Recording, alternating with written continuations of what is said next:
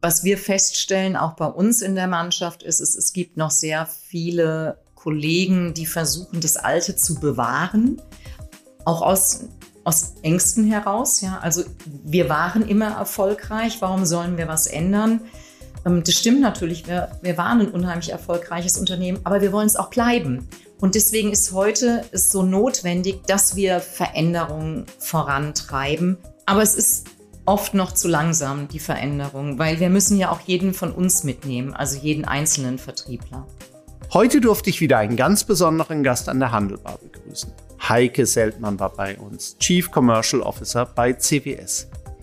Mit Heike habe ich über die Veränderungen im B2B-Vertrieb gesprochen, wie der Außendienst der Zukunft aussieht und warum Veränderungen auch hier vom Kunden ausgehen. Das bedeutet neue Technologien, neue Prozesse und auch ein neues Mindset, das wir in den Fokus unseres Gesprächs gerückt haben. Abschließend sind wir dann noch der Frage nachgegangen, wem der Kunde eigentlich wirklich gehört und ob die Unterteilung in Hunting und Farming auch tatsächlich Zukunft hat. Eine super spannende Folge, aber hört selbst rein. Handelbar, der Podcast von und für Handelsinsider. Wir schenken Brancheninsights ein. Hallo und herzlich willkommen zur Handelbar. Schön, dass ihr wieder dabei seid und auch heute wieder mit einem ganz besonderen Gast, den ich ganz, ganz herzlich bei uns im schönen Köln begrüßen darf. Heike Seltmann ist bei mir, Chief Commercial Officer bei CWS. Hallo Heike, grüße dich. Hallo Kai. Heike, ein Gast ist ja nicht ganz richtig. Du hast sogar noch jemand äh, mitgebracht. Wir haben zum ersten Mal Premiere bei Folge 65 tierischen Besuch hier in der Handelbar. Wen hast du denn äh, hier mitgebracht? Wer liegt quasi zu deinen Füßen? Ja, das ist der Leon. Der Leon begleitet mich jetzt seit elf Jahren und ähm, ist auch heute hier mit dabei. Ein Magier Wischler, ein Hund. Ja, und er hat äh, tatsächlich einen ausgesprochen vitalen Eindruck äh, hier dann auch hinterlassen, äh, trotz des für einen Hund ja doch durchaus äh, ordentlichen ähm, Alters. Ähm, und jetzt ist er, glaube ich, ganz zufrieden und äh, mal schauen, ob er sich zwischendrin mal einschaltet und auch was zu den spannenden Themen äh, hier zu sagen hat. Aber Heike, wir haben wirklich eine ganze Reihe von super äh, spannenden Themen, die sich an deinen tollen Vortrag orientieren, den du bei der B2Best ähm, hier gehalten hast im äh, Know. Bevor wir darauf äh, zu sprechen kommen, was sollte man denn über dich wissen? Außer dass du den Leon mitgebracht hast, bevor wir in Medias Res gehen. Ich bin, äh, bin jetzt 56. Meine Wahlheimat ist Düsseldorf. Leider hört man noch, dass ich Hessin bin, gebürtige. Bin seit 23 Jahren im Vertrieb und jetzt 17 Jahre bei der CWS in allen möglichen Vertriebspositionen und jetzt seit diesem Jahr als Chief Commercial Officer verantwortlich. Dann bist du ja also fast in die verbotene Stadt hier äh, äh, zu uns gekommen. Das wissen wir äh, besonders äh, zu schätzen. Heike, wir haben jetzt schon hier so ganz selbstverständlich CWS verwendet als äh, Kürzel. Ich glaube, früher CWS Boko oder du wirst dann vielleicht selber noch was zu der Namensgebung dann auch sagen. Ich glaube, in der Branche äh, kennt euch jeder, äh, Marktführer, ich, aber außerhalb äh, wahrscheinlich noch nicht so sehr. Was äh, habt ihr alles im Angebot? Äh, wie ist eure Platzierung als CWS? Tatsächlich, also früher bis 2017 war es die CWS Boko. Ähm, wir sind in 16 Ländern vertreten. CWS kennen die meisten, die drei roten Buchstaben, öffentliche Waschräume, die Stoffhandtücher.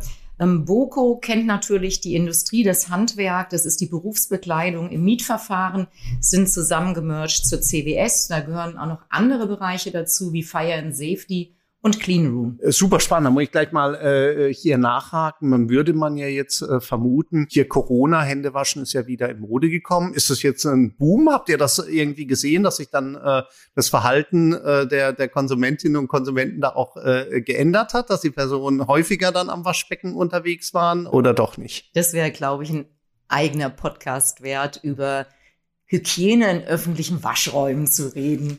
Also tatsächlich hat es sich natürlich verändert während Corona. Vor allen Dingen ähm, Desinfekt ist angefragt worden. Es war aber weltweit ausverkauft, so dass wir da auch nicht wirklich gut punkten konnten. Ja, ähm, die Lieferketten, die waren alle zerschossen und das hat uns schon ziemlich zugesetzt, muss ich sagen. Aber das Verhalten hat sich kurzfristig geändert. Wir sind aber wieder in alte Gewohnheiten zurück und die Seife wird gern auch mal weggelassen. Also unerfreulicherweise sind wir wieder in, in alten Mustern teilweise zurück. Ist leider auch meine äh, Beobachtung, die man, äh, die man an vielen äh, Städten hier äh, bis hin zu Kongressen ja dann auch machen äh, kann. Schauen wir aber äh, hier na, vielleicht doch nochmal äh, zurück. Ähm, wir sagen ja in vielen Fällen, ähm, Corona, das war so ein äh, Brandbeschleuniger, der hat Entwicklungen äh, hier dann auch verstärkt, die wir vorher schon gesehen haben. Forrester hat ja schon vor vielen, vielen Jahren The Death of the B2B Salesman äh, hier dann auch prognostiziert. Wie stark hat sich denn Vertrieb während der Pandemie äh, äh geändert und wie ist seine Beobachtung, an welchem Punkt des Zurückpendelns sind wir im Moment, wenn überhaupt? Was wir feststellen konnten, ist, es kommt immer auf den Verantwortlichen im Vertrieb an. Wie gehe ich überhaupt mit dieser Veränderung um? Wir hatten auch zwei komplett unterschiedliche Bereiche. Der eine Bereich ist erstmal Schockstarre und Kurzarbeit. Ich persönlich war der Meinung, das ist nicht richtig.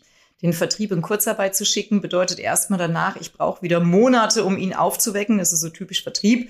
Bin ich erstmal von meinem Thema weg, ähm, brauche ich einfach viel länger im Nachgang, um das wieder aufzubauen. Ich habe mich genau für das Gegenteil entschieden. Ich habe gesagt, okay, jetzt ab durch die Mitte und jetzt machen wir das, was wir vielleicht sonst erst in einigen Jahren gemacht hätten, uns getraut hätten oder auch gedacht hätten, dass es überhaupt sinnvoll ist. Also es gab zwei Ausrichtungen. Die einen Schockstarre, erstmal gewartet, was passiert und wir warten, bis Corona vorbei ist und die anderen haben die Chance genutzt. Mir ist das Autokino in Erinnerung äh, geblieben äh, von deinem Vortrag. Ihr wart ja auch als Team innovativ äh, unterwegs. Wie schnell ist man dann doch wieder in äh, so die alten Muster dann auch äh, zurückgefallen? Äh, gut, okay, jetzt auf einmal ist es ja doch wieder alles möglich. Ich habe manchmal so das Gefühl, auf, auf Kongressen, das ist ganz eigenartig, so Anfang des Jahres kam es einem komisch vor, als wäre die Pandemie nie da gewesen. Man wundert sich, ist, ist damit auch, sage ich mal, diese, äh, diese Innovationskraft, die ja dann äh, kam, ist sie dann wieder, geht die wieder verschütt oder ähm, seid ihr in der Lage, das dann auch zu bewahren und, und weiterzutreiben? Also tatsächlich, es kommt auf den drauf an, der vorne wegläuft. Ja. Ich habe stark dafür gesorgt, dass wir nicht wieder zurückgehen. Das kostet aber jede Menge Kraft und Energie. Und es hat auch bedeutet, dass wir ähm, einige Führungskräfte austauschen mussten, weil es auch bei ihnen unheimliche Verwahrer gibt und die, die meinen, und es ist auch richtig, wir waren immer ein erfolgreiches Unternehmen, aber um es zu bleiben, müssen wir uns verändern. Und es ist jetzt nicht gerade so ähm, in jedem gelegen, dass er die Veränderung vorantreibt. Also wir haben austauschen müssen, ähm, Vertriebler und Führungskräfte und aber auch ich selber habe vorne immer wieder gecheckt und getrackt, sind wir noch dran, machen wir es noch so, wie wir es gelernt haben. Ähm, und das Autokino war tatsächlich, ähm, das war unser Kickoff. Und das war ganz Corona-konform, jeder saß in seinem Auto. Super spannend und, und ist ja toll, äh, dann auch zu sehen, was, äh, was möglich ist, wenn man es wenn man's dann auch tatsächlich äh, muss. Jetzt muss man ja äh, nicht mehr. Und vieles sehen wir auch an anderer Stelle ist ja auch wieder ein Stück weit zurückgependelt, haben wir ja in der Handelbar auch schon verschieden äh, äh, andiskutiert. Äh, Frequenzen im, im stationären Handel sind ja auch wieder äh, zurückgekommen, äh, zumindest in, in großen Teilen. Online tut sich da vielleicht jetzt dann auch ein bisschen äh, schwer im Moment, seine Marktanteile dann auch zu halten. Wie sieht es äh, bei eurem äh, Vertrieb aus? Also wie stark unterscheidet sich jetzt Vertrieb, wenn wir so in die Gegenwart äh, schwenken? Wir nehmen dieses äh, Gespräch ja hier Anfang ähm, 2023 auf. Ähm, wie stark unterscheidet sich dieser Vertrieb, den er jetzt, den du jetzt da vorantreibst, äh, von dem Vertrieb jetzt im August äh, 2019? Ich würde nicht sagen komplett, aber was ich sagen würde, ist unheimlich strukturiert. Also als ich im Vertrieb angefangen habe, 2000, man hat mir nur gesagt, du musst telefonieren und du musst das und das vermieten. Aber wie? Und an wen, hat mir kein Mensch gesagt. Also ich bin den ganzen Tag rumgelaufen, habe irgendwo an Türen geklopft oder ich habe telefoniert. Und es war teilweise maximalst frustrierend. Heute ist es so, wir geben unseren Vertrieblern Adressmaterial und wir sagen auch, für diese Kundensegmente benötigst du diese Kleidung. Mit diesen ganzen Zusatzinformationen ist der Vertriebler einfach viel besser ausgerüstet. Das heißt, er weiß konkret, öffne ich heute mein CRM-Tool, dann weiß ich, da ist eine Anzahl von Adressen drin, die rufe ich an und dieses Segment benötigt auch Arbeitskleidung. Also die sind viel besser ausgestattet, so dass ich nicht mehr einfach nur irgendwo rumlaufen muss, muss irgendwas einsammeln selber, sondern ich krieg's praktisch vom Marketing auf dem Silbertablett ähm, serviert. Absoluter Unterschied. Oder ich bekomme heute die digitalen Anfragen, welche sich bei uns auf 75 Landingpages oder was ich, wie viel das mittlerweile sind, ja, ähm, sich angemeldet haben, gesagt haben, ich habe Interesse an. Ähm, wir kriegen sofort diese Information und innerhalb von 20 Minuten nehmen wir Kontakt mit einem Anfragenden auf. Das gab es alles früher nicht, ja. Also Zeit ist natürlich eine unheimliche, ein unheimlicher Trigger heutzutage. Das hört sich jetzt schon sehr datengetrieben dann auch bei dir raus. Also war die Welt ja noch vergleichsweise einfach, äh, wenige Kanäle, bis hin bei manchen Unternehmen ja mehr oder minder einen äh, Kanal. Und dann sagst du, gut, okay, ein Außendienstler ist ja klar, äh, du kannst ihn danach steuern, wie viel Umsatz äh, macht der und dann siehst du, wie fleißig war der, wenn du dir die Kilometerleistung anschaust von seinem äh, Fahrzeug. Äh, wie, wie hat sich da das Thema KPIs jetzt dann auch verändert und wie, wie, wie denkt ihr da? Ja, vorsichtig formuliert ähm, sind einige Vertriebler überrascht, was überhaupt KPIs sind und dass es welche gibt und dass die dann auch noch getrackt werden. Also tatsächlich, das hat sich verändert. Ja, früher hatten wir das alles gar nicht. Ja, wir wussten nicht, wie ist jemand draußen unterwegs, wie viele Kontakte hat er am Tag gemacht, wie ist die Conversion Rate etc. Heute haben wir die ganzen KPIs vorliegen, wir tracken sie und wir haben sie natürlich auch wunderbar ausgewertet in unserem äh, CRM-Tool, was aber auch wichtig ist, um jedem zu helfen, erfolgreich zu werden. Weil nicht jeder hat ja die gleiche Herausforderung. Der eine hat den Smalltalk und der andere hat hinten den Abschluss. Also heute sind wir viel granularer unterwegs und können auch viel stärker Hilfe leisten. Aber durch das Granulare ist ja ein Stück weit auch schwieriger, den, den, den Impact jetzt des Einzelnen doch auch zu bewerten, oder? Ist ja schon so in dem Moment, in dem der Kunde auch selber die Möglichkeit hat, Online-Sachen äh, äh, zu bestellen, in dem Moment, in dem wir echte Omnichannel-Systeme äh, werden, wird es ja auch ein bisschen komplizierter. Naja, das würde ich so nicht sagen. Ich würde eher sagen, es geht um die Geschwindigkeit. Ja, wenn heute jemand vor seinem Rechner sitzt und eine Anfrage stellt, leider stellt er die nicht nur uns, sondern meistens auch noch drei bis vier Mitbewerbern. Und dann geht's nur noch um Geschwindigkeit und wie gehe ich damit um, ja? Also wie hole ich den anderen überhaupt ab? Da ist der Mensch einfach noch unheimlich gefordert. Wenn wir uns jetzt so die aktuelle Lage bei euch anschauen im, im Vertrieb, was würdest du sagen, sind eure wichtigsten äh, wichtigsten Vertriebskanäle. Welche Rolle äh, spielt der Faktor Mensch und welche Rolle hat der Faktor äh, Technologie, gerade digitale Technologien? Der Faktor Mensch hat noch die größere. Allerdings, was wir schon sehen, sind die sozialen Medien, wo wir früher überhaupt nicht präsent waren, stellen wir heute fest, ja, das ist vielleicht nicht der, der mit uns den Vertrag schließt, aber das sind die Träger, die in Insta unterwegs sind, auf Facebook unterwegs sind.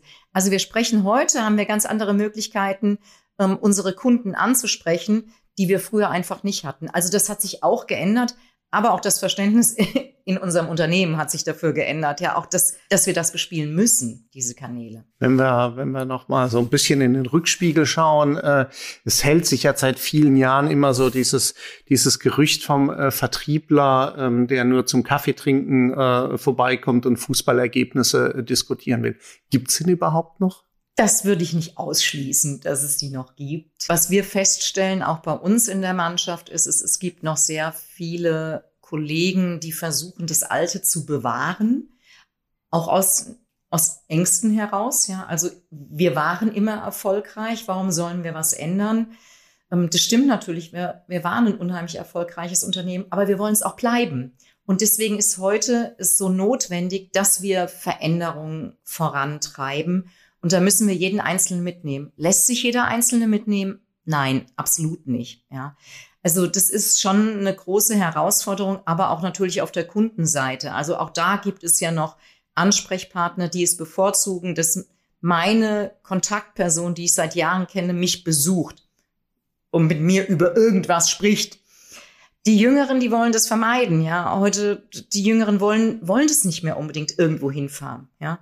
Um dann auch niemanden anzutreffen, weil auch von unseren Kunden sind ja viele im Homeoffice. Also die Entscheider sitzen jetzt nicht fünf Tage die Woche im Office und es hat auch nicht jeder unbedingt Lust, 80 Kilometer ins Büro zu fahren, nur weil unsere Vertriebler zu ihnen kommen wollen und wollen ihnen auch noch was Zusätzliches vermieten. Ja, also es ändert sich, aber es ist oft noch zu langsam, die Veränderung, weil wir müssen ja auch jeden von uns mitnehmen, also jeden einzelnen Vertriebler. Welches Problem würdest du sagen, oder vielleicht kann man das auch gar nicht so gegeneinander abwerten, ist es äh, größer?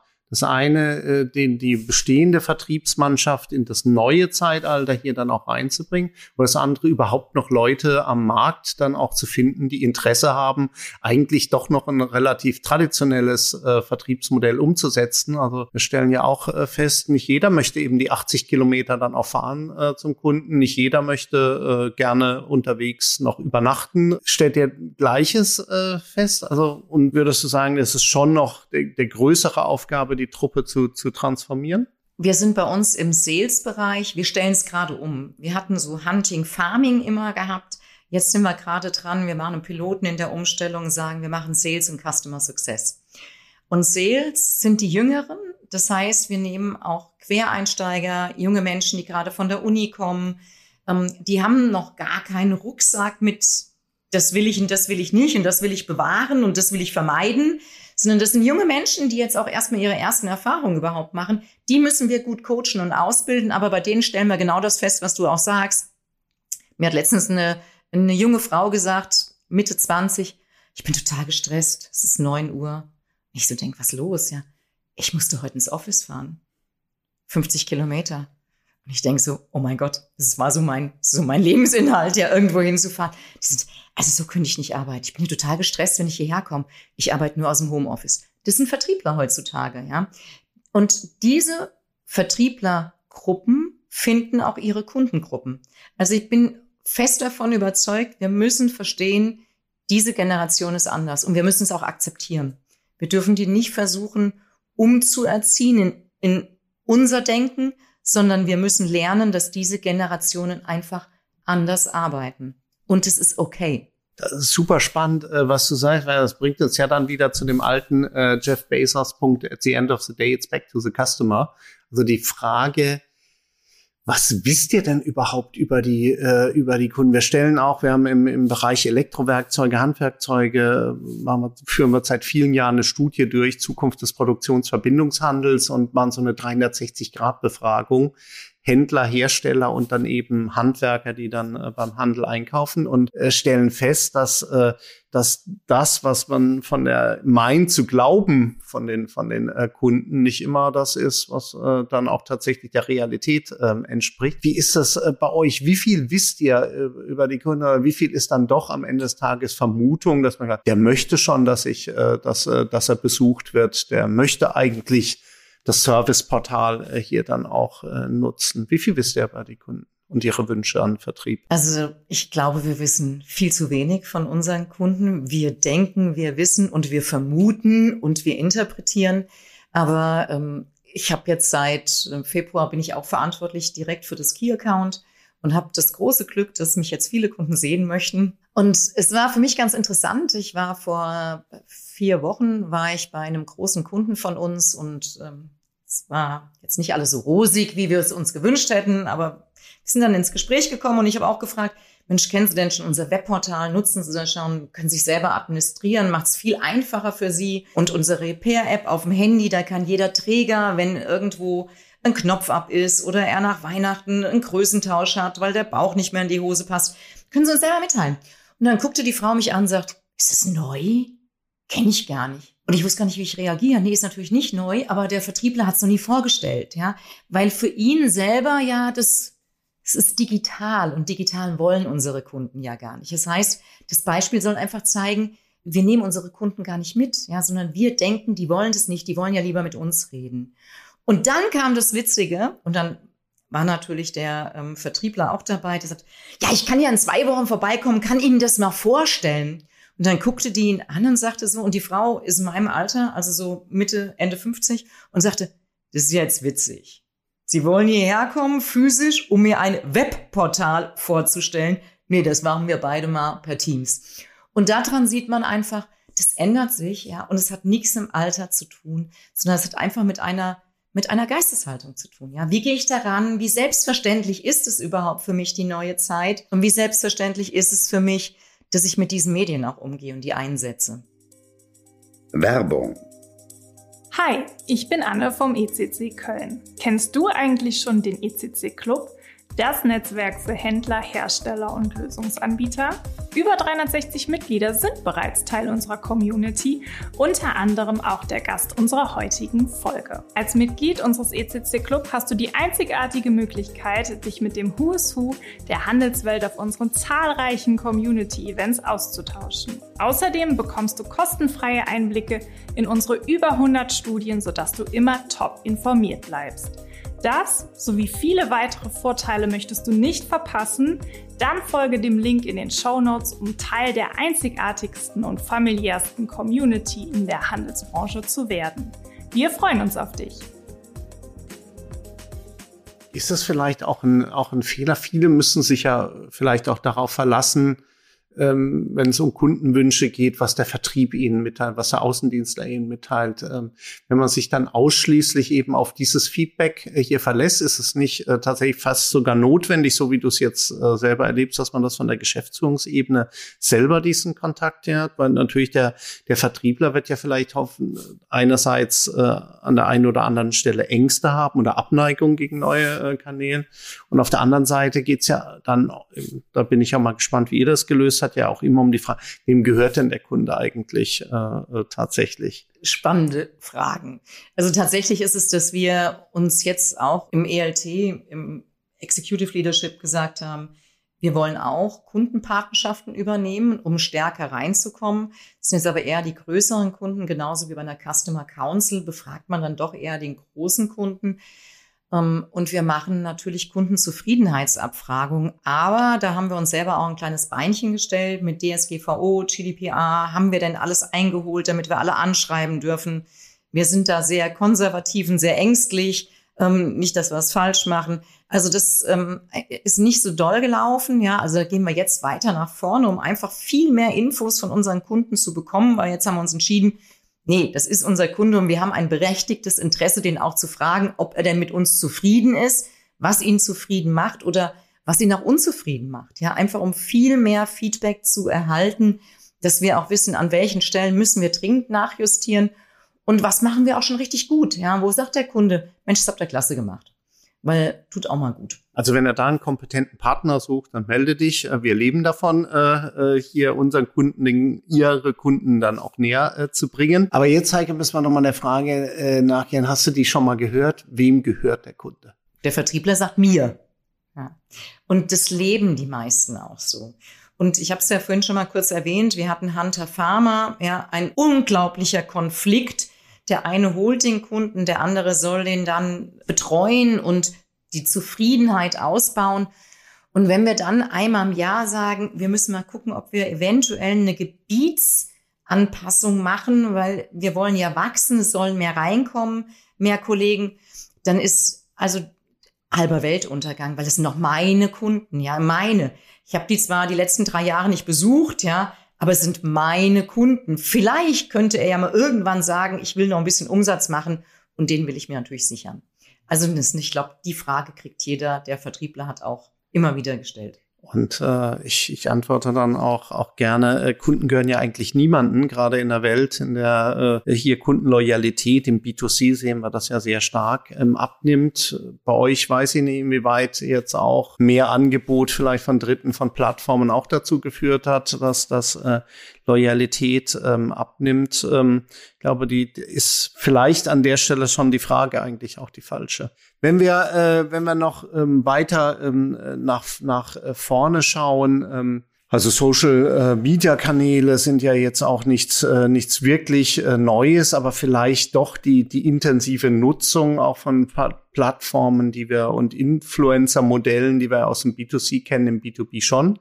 Ich hatte hier äh, an der Handelbar äh, vor einigen Monaten auch den, äh, den Dr. Adrian Sieger hier, hat ja auch bei der B2Best gesprochen, hier von ThyssenKrupp Schulte ähm, äh, zum Gespräch. Dann habe ich ihn halb scherzhaft gefragt, äh, habt ihr auch so einen Mr. Stahl als Influencer? Habt ihr auch so einen äh, Mr. Hygiene oder Miss Hygiene oder äh, wie hieß nicht früher, die Clementine oder äh, was ist dann, was man sich da auch vorstellen kann. Ist es tatsächlich so, dass man auch, auch solche Produkte wie ihr sie habt, dass man dann äh, Influencer äh, nutzt? Also wir nutzen es tatsächlich noch viel zu wenig, aber es ist ein Kernthema, was wir jetzt vorantreiben, weil Ich glaube einfach, dass wir das nicht ernst genommen haben aus der Vergangenheit heraus. Wenn man sich jetzt meinen Jahrgang anguckt, ja 67 ähm, und älter oder ein bisschen jünger, die sind jetzt nicht so mit Influencern aufgewachsen. Ich glaube, die Akzeptanz muss man auch erstmal erlangen, dass das die neuen Medien sind, ja. Also das zu verstehen und zu akzeptieren und zuzulassen und dann für sich selber auch eine Möglichkeit zu erarbeiten, wie könnte sich das denn für uns anschauen? Was könnten denn oder wer könnte denn überhaupt für uns ein Influencer sein? Und da seid ihr dran auf mhm. dem auf dem äh, Weg. Ich habe ja manchmal das Gefühl, also äh, weil du es ja auch ähm, jetzt ähm, mehrfach erwähnt hast, 1967 ein ganz hervorragender Jahrgang, wie ich aus eigener Erfahrung äh, hier dann auch äh, bestätigen äh, kann. Aber wenn wir, äh, wenn wir ähm, auf die auf die unterschiedlichen Kanäle äh, nochmal äh, zurückkommen, ich habe manchmal das Gefühl, wir nutzen YouTube und äh, wenn eigentlich TikTok schon die relevantere Plattform ist in, in der Zielgruppe. Wir beschäftigen uns vielleicht erst dann mit Facebook, wenn eigentlich schon Instagram notwendig äh, wäre. Wie, wie beurteilst du das? Wie, wie, wie schnell seid ihr da, die relevanten Plattformen dann auch, auch zu finden und dann die richtigen Antworten zu finden? Oder ist es doch eine Thematik, die man fälschlicherweise in eine ganz andere Schublade eigentlich äh, reinpackt und deswegen unterschätzt? Also tatsächlich haben wir ähm, junge Kollegen dafür gewinnen können, die diese Plattformen auch bespielen. Und das ist tatsächlich extrem wichtig heutzutage, dort präsent zu sein.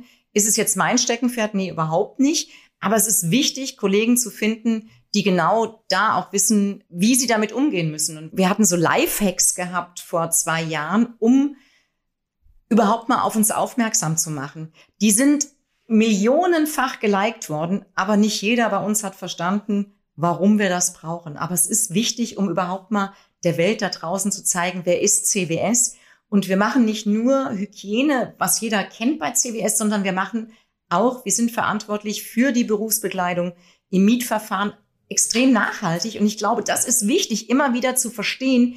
Heutzutage muss ich anders auf mich aufmerksam machen als früher.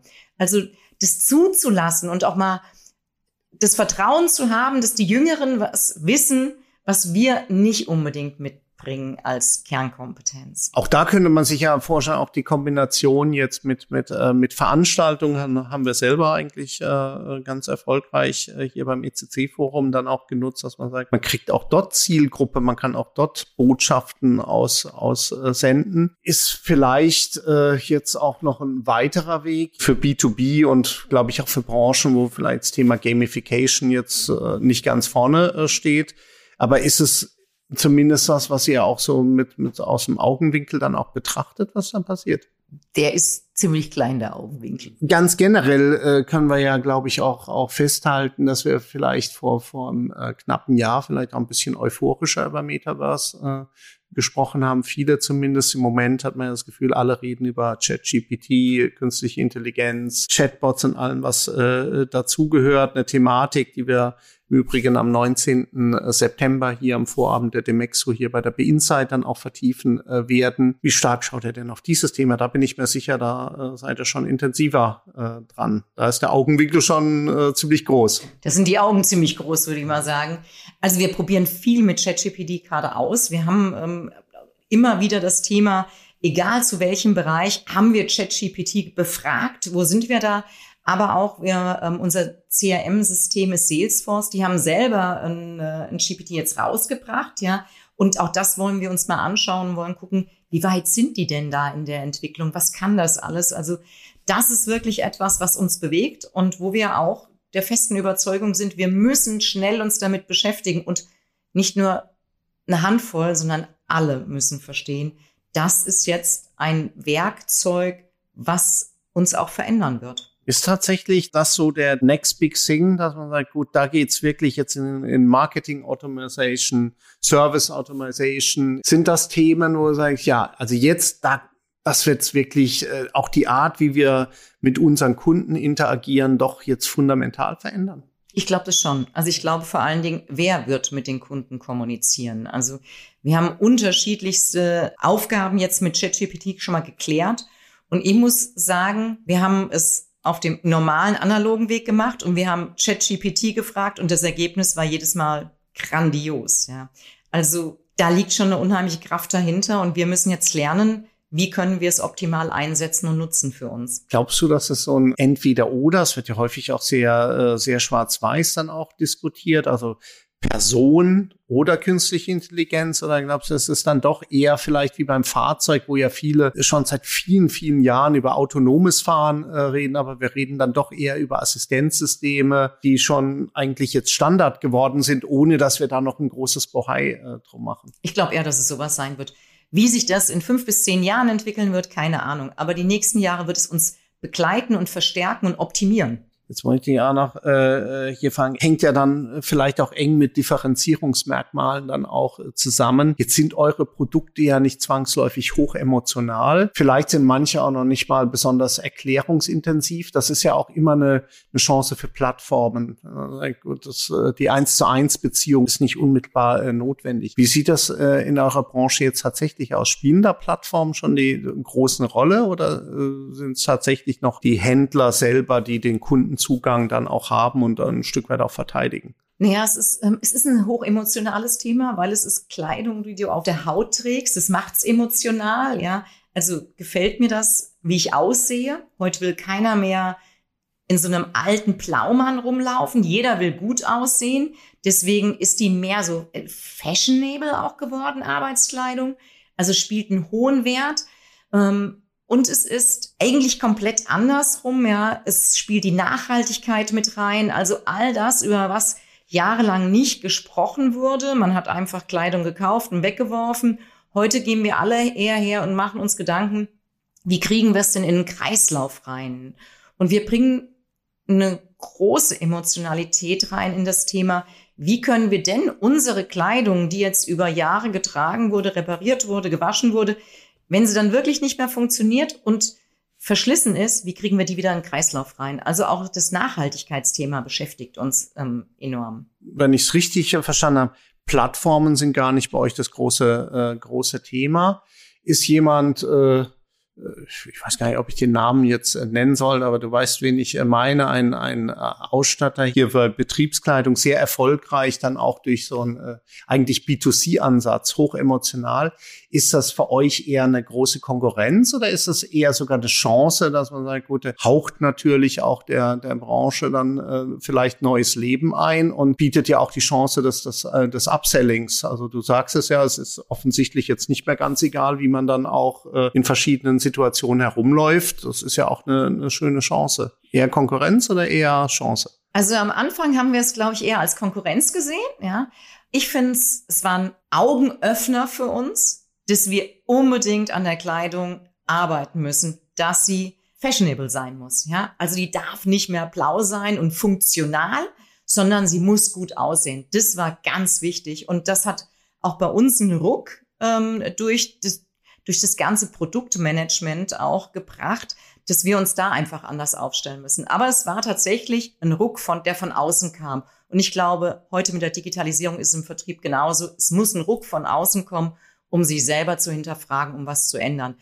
Aber ähm, heute sehe ich es als Chance, weil ähm, den du meinst, äh, der verkauft halt nur. Ja, und das ist natürlich in der heutigen Zeit in der Generation, die so nachhaltig unterwegs sind und sein wollen, ist es natürlich ein, ein Sternchen für uns, weil wir schmeißen nichts weg, ja, sondern wir sind halt sehr, sehr nachhaltig unterwegs. Ja, Nachhaltigkeit war ja auch bei der B2Best äh, hier ein ganz starker äh, Fokus, den wir, den wir ähm, hatten. Würdest du zustimmen, ich sage, Nachhaltigkeit hat jetzt so die letzten Jahre endgültig den Schritt rausgemacht aus äh, Thema Greenwashing hin zu wirklich ernsthaften Bemühungen von Unternehmen auf der einen Seite und auf der anderen Seite ein wirklich ein ernsthaftes ähm, Auswahlkriterium dann auch bei den Kunden auf der anderen Seite, weil wir haben ja, glaube ich, beides auch gesehen in den letzten Jahrzehnten. Unternehmen, die, äh, die mehr darüber gesprochen haben, als sie umgesetzt haben und äh, fairerweise Konsumentinnen und Konsumenten, Kunden und Kundinnen, die Gleiches äh, getan haben, die viel über Nachhaltigkeit gesprochen, aber dann doch immer den günstigsten Preis dann auch eingekauft haben. Glaubst du, wir sind da jetzt wirklich signifikant äh, weitergekommen in den letzten Jahren? Also ich glaube das ganz sicher sogar. Wir ähm, wir sind ja ein 100 Prozent ähm, Tochterunternehmen der Haniel. Haniel, ähm, Thomas Schmidt, Vorstandsvorsitzender, der hat den Begriff mitgeprägt, enkelfähig. Und äh, das ist auch etwas, wo wir dran arbeiten auch müssen. Ja, also wir müssen etwas dafür tun, das Leben der nächsten Generation lebenswert zu machen und zu erhalten und uns auch der Verantwortung bewusst zu sein und nicht nur Greenwashing zu betreiben, sondern wirklich etwas dafür zu tun. Deswegen sind wir ja so froh, dass wir in einem Unternehmen arbeiten, was schon seit so vielen Jahren so nachhaltig unterwegs ist. Ähm, und dann fällt es natürlich auch leichter zu verstehen, wo man überhaupt ansetzen muss und was das überhaupt bedeutet. Also definitiv ja, wir wollen enkelfähig sein, wir wollen nachhaltig sein und wir treiben das voran. Ja, Gesundheit, äh, äh, Leon, und bringt mich äh, zurück. Auch den Begriff enkelfähig haben wir hier in der Handelbar ja auch mit, mit dem Axel Berger von Haniel diskutiert. Wirklich auch ein super spannender Ansatz, den da auch Haniel jetzt mit seinen Invests äh, hier fährt. Wir müssen leider schon so ein bisschen äh, auf die auf die Zielgerade einbiegen, äh, beziehungsweise dann auch ein, auch ein bisschen bisschen schnell, aber ich muss dich natürlich fragen, wenn wir nach vorne äh, schauen, äh, Heike, sagen wir, wir treffen uns hier wieder in, in fünf Jahren und schauen uns dann nochmal gemeinsam so äh, B2B-Vertrieb äh, bei CWS ähm, an.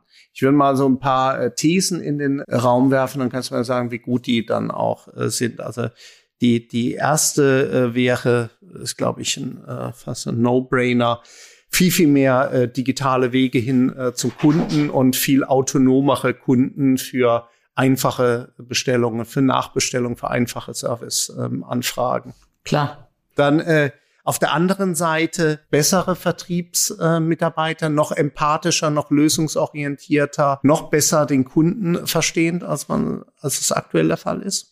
Ich weiß nicht, ob das besser ist, aber ich glaube auf jeden Fall lösungsorientierter, dass wir verstehen, wir wollen nicht ein Produkt verkaufen, sondern wir wollen zusammen mit dem Kunden eine Lösung entwickeln. Bislang war es einfach, aber jetzt äh, weniger Vertriebsmitarbeiter als heute? Ich glaube, das ergibt sich von alleine, weil natürlich auch viele die geburtenstarken Jahrgänge irgendwann in Rente gehen und wir heute leider schon feststellen, dass wir nicht mehr so viele nachbesetzen können, wie wir gerne wollten. Also wir haben leider viel zu viele Stellen noch offen und ähm, du hast es vorhin gesagt, nicht jeder findet den Job noch so fancy wie früher zufriedenere Kundinnen und Kunden? Davon gehe ich stark aus. Das ist ein wunderbares äh, äh, Schlusswort, ähm, Heike. Dann werden wir das in spätestens fünf Jahren, aber hoffentlich auch früher äh, reflektieren, wie die Entwicklung ist. Ich weiß nicht, einen habe ich dann äh, vielleicht äh, doch noch. Würdest du mir zustimmen, dass beim Vertrieb auch gilt, was wir ja bei, bei vielen Innovationen hier auch sagen, wir neigen dazu, so die kurzfristigen ähm, Auswirkungen zu überschätzen und die langfristigen äh, Veränderungen zu unterschätzen?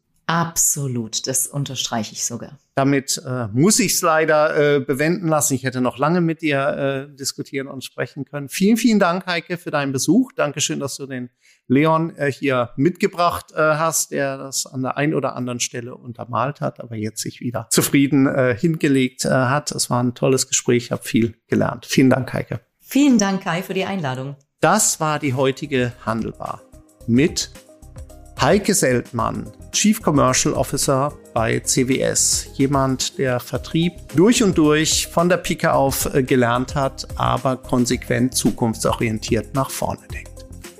Und auch in 14 Tagen begrüße ich wieder einen ganz besonderen Gast an der Handelbar. Zum zweiten Mal wird Bastian Siebers äh, bei uns äh, sein, diesmal aber in seiner neuen Funktion als CEO von Flacodi. Bis zum nächsten Mal wünsche ich euch alles Gute. Abonniert natürlich äh, diesen Podcast und bleibt gesund, erfolgreich und zuversichtlich. Schöne Grüße aus Köln, euer Kai Uditz.